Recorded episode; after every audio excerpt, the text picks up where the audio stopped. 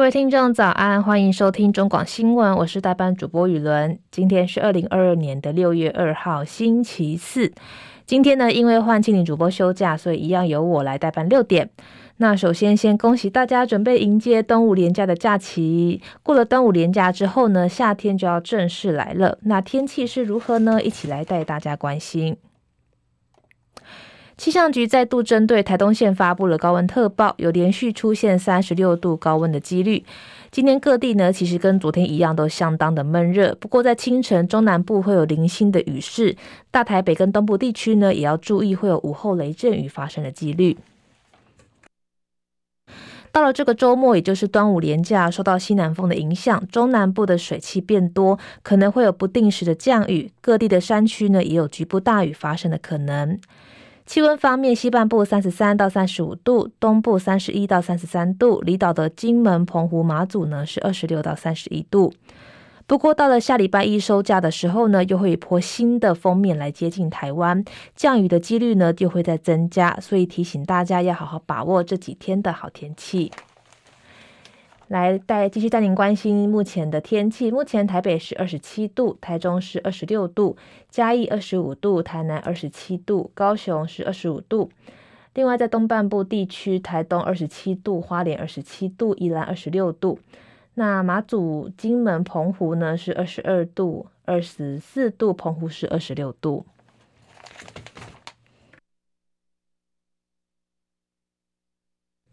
美股消息，美股礼拜三迎来新的交易月份，投资人等待新的就业数据，所以因此指数呢是开高走高。但是对于这个通膨的忧虑呢，持续影响市场，最终的四大指数呢再度收黑，包含道琼指数收盘下跌一百七十六点，收在三万两千八百一十三点；纳斯达克指数也是下跌八十六点，收在一万一千九百九十四点。标普五百指数也是下跌三十点，收在四千一百零一点。费城半导体指数下跌四十九点，收在三千零四十九点。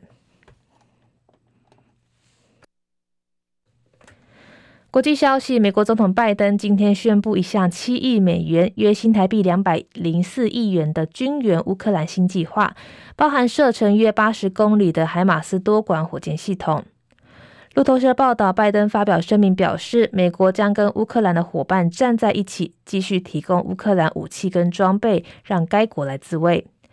拜登也宣布提供乌克兰海马斯多管火箭系统的计划。在这个之前呢，乌国政府曾经向拜登来保证说，不会使用该系统来打击俄国的境内目标。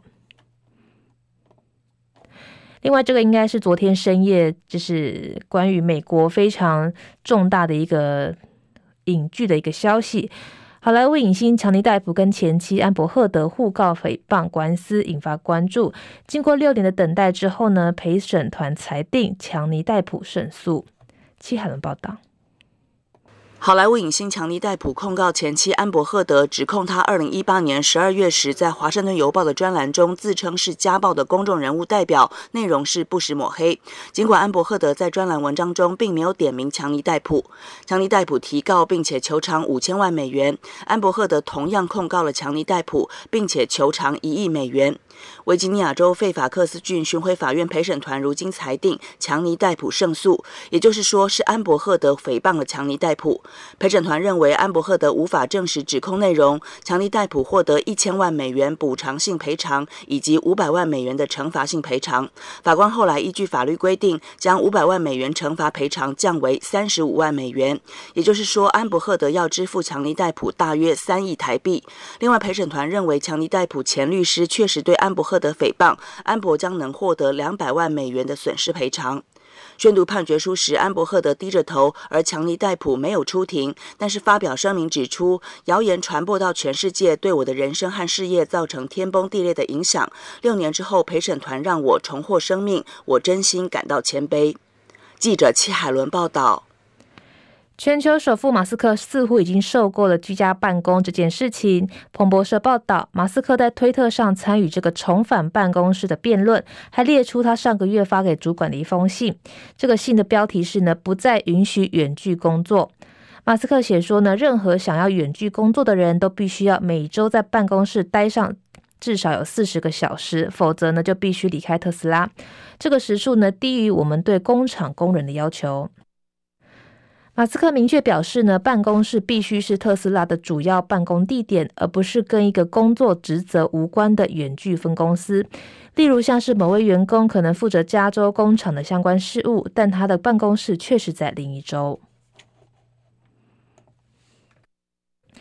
台湾消息，桃园一位父亲呢，昨天晚间写下这个千字文来求救，表示自己罹患脑癌四期，但依然想要活下去的六岁女儿小希需要帮助。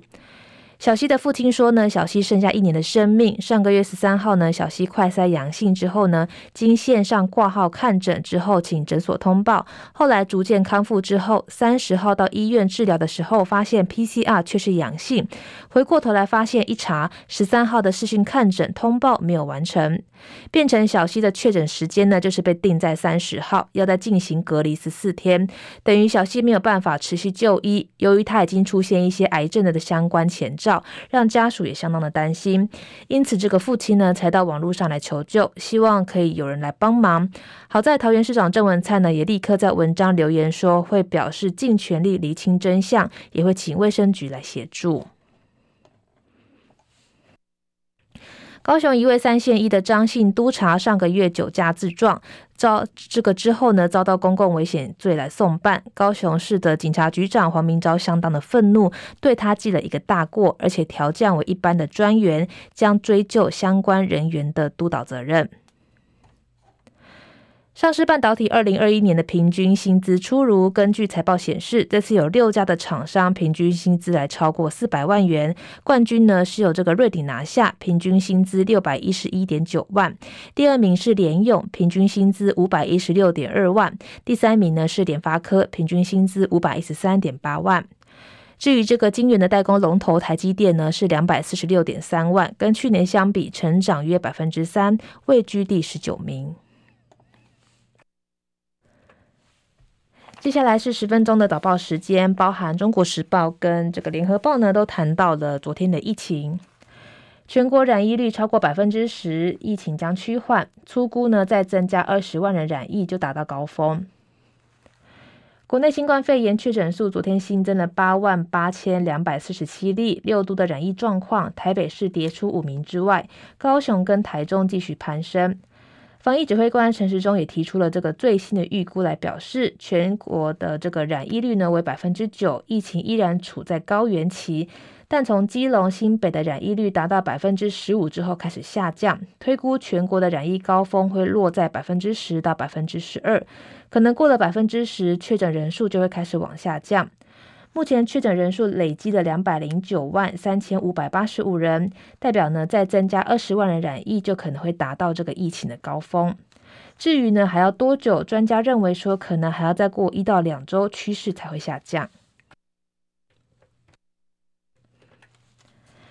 陈时中说，双北等这个感染率达到百分之八到百分之十后呢，就会渐渐的缓解；中南部呢，则是会慢慢向百分之十来靠近。高雄现在约在百分之六，但还会再继续往上走，最近就会达到这个高峰。陈时中又以新北、基隆最高的染疫率染疫率达到百分之十六之后开始下降来推估，全国的染疫高峰会落在百分之十到百分之十二，但他认为呢，应该过了百分之十之后呢，就会缓步下降。不过，台大医院儿童医院的这个院长黄立明看法比较保守。他说呢，这个疫情的高点会持续一到两周，才会开始逐渐的下滑。现在国外有这个新的变异株，包含 BA 四、BA 五、BA 点一二、BA 点一等这些变异株出现，所以奋战不会太快结束，可能要一路到这个年底或是明年初。中华民国防疫学会理事长王任贤认为说，如果想要达到群体免疫，原则上国内的人口约有百分之六十到百分之七十被感染，但是每个国家的状况不同。南韩因为先前这个疫情大爆发，确诊过后的人呢都具有抗体，所以达到百分之二十之后呢，疫情就会开始下降。台湾可能要等到百分之三十到百分之四十。如果政府早点放手，可以达到群体免疫，就是好事。另外，台大公卫学院教授陈秀熙表示，台湾的流行趋势呢，跟纽西兰高峰相似，依照纽西兰的这个趋势来推估，台湾将在一到两周之内度过这个适应期之后，之后呢，流行的这个趋势就会开始下降。最近，包含双北、基隆、桃园、新竹、花莲等县市呈现下降的趋势。另外，在台中、高雄、台东跟彰化依然的高峰期，是否会继续上升呢？也值得关注。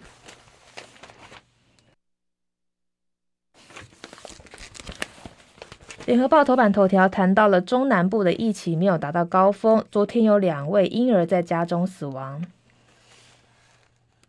死亡个案包含这个两位的婴儿，分别是出生一个多月的男婴跟五个多月的女婴，均没有就医，在家死亡。其中一个多月大的男婴呢，在发烧隔天就死亡，为目前年纪最小的死亡个案。昨天新增了一百二十二例死亡个案，其中两例呢是儿童的个案。出生一个多月的男婴是早产儿，有肺部的疾病。同住家人确诊，男婴二十四号发烧，但没有就医，隔天昏迷，呈现这个缺氧发紫，到医院裁剪 PCR 阳性，经确认之后呢，没有生命迹象。另外，在一另一个是五个多月的女婴呢，是印尼籍，母亲的友人代为照顾。五月十四号发烧，照顾者呢使用这个退烧药之后没有就医。十五号女婴昏迷、缺氧发紫，送医急救，但已经没有生命的迹象。经过行政相验之后呢，死因是感染新冠肺炎合并心肺衰竭。目前儿童重症已经累计了二十九例，共有十二人死亡。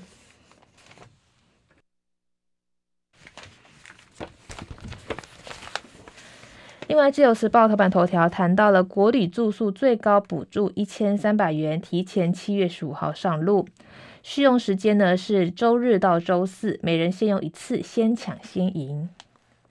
边境因为疫情的影响呢，封闭逾两年，重创观光业。交通部观光局长张锡聪昨天宣布，观光产业呢这个振兴补助从原定的九月提前到七月十五号实施。国人平日呢住宿合法旅馆或是民宿，每房每晚最高补助一千三百元，限用一次，先抢先赢。另外，在这个特色团游的部分呢，每团最高补助旅行业三万元。交通部规划花费这个五十五亿元来振兴观光产业，七月十五号上路到十二月十五号结束。交通部长王国材表示，提前启动补助的政策是国境解封的热身，这个之前的热身操，为接待国际旅客预做准备。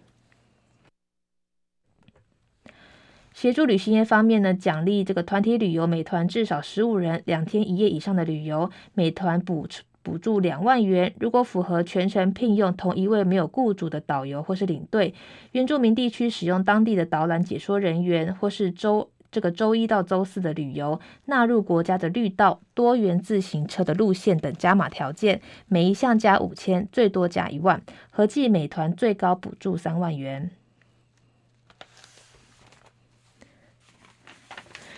接下来是经济日报头版头条，谈到了台美大突破，启动贸易倡议。政委邓振中跟美副贸易代表实行会谈，宣布将聚焦十一个议题，月底在华府协商。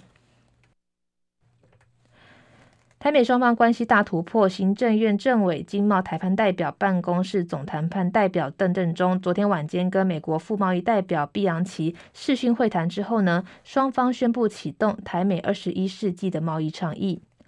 邓振中说呢，根据这个倡议，台美双方将正式启动经贸谈判，以期未来获得一个高标准而且具有经济利益的贸易协定。这也是台湾等待三十年的成果。邓正中说呢，预计月底就会前往这个美国的华府进行第一次的面对面会谈。至于美方是否派出贸易代表戴琪来对谈，还是要看美方的决定。但在这个目标之下呢，首先要开始以下这个十一个议题谈判，包含贸易的便捷化、法规的订定原则、农业反贪污、协助中小企业贸易、这个掌握数位贸易带来的利益、推广以劳工为中心的贸易、支持环境跟气候的行动、标准国营事业、非市场的政策跟做法。邓正中也提到，台美双方期待可以借由这个。关系持续互动，推进深化台美的重要经贸关系。而这次的倡议呢，也是从昨天跟美方试训完之后就启动，不需要任何的签署。紧接而来的就是启动各项谈判。至于昨天的视讯会议当中，是否有谈到台湾可不可以加入印太经济架构 IPEF 呢？邓正中说呢，这个会谈中并没有提到任何 IPEF 的事情，但这个倡议呢，跟台湾加入 IPEF 没有冲突，相辅相成，未来会持续积极争取加入。他也自嘲说呢，我倚老卖老的说，这次提出这个倡议呢，是自己等了三十年的结果。接下来，《工商时报》头版头条谈到了 PMI、NMI 警报大响，五月 PMI 重挫到五十三点五，NMI 呢也跌到百分呃跌到四十五点一，双双滑落至两年新低。中华经济研究院一号发布五月台湾制造业采购经理人指数 PMI 五十三点五，台湾非制造业经理人指数 NMI 四十五点一，双双重挫到近两年新低，而且呈现这个最慢扩张、最快紧缩的不利样态。新闻最后呢，也要提醒大家，就是这几天的天气也会相当的闷热，而且午后呢也会有雷阵雨发生的几率，中南部山区也会有这个局部大雨的可能，所以呢提醒廉价出游的人呢要记得携带雨具，最后也要记得勤洗手、戴口罩。我们下礼拜再见喽，拜拜。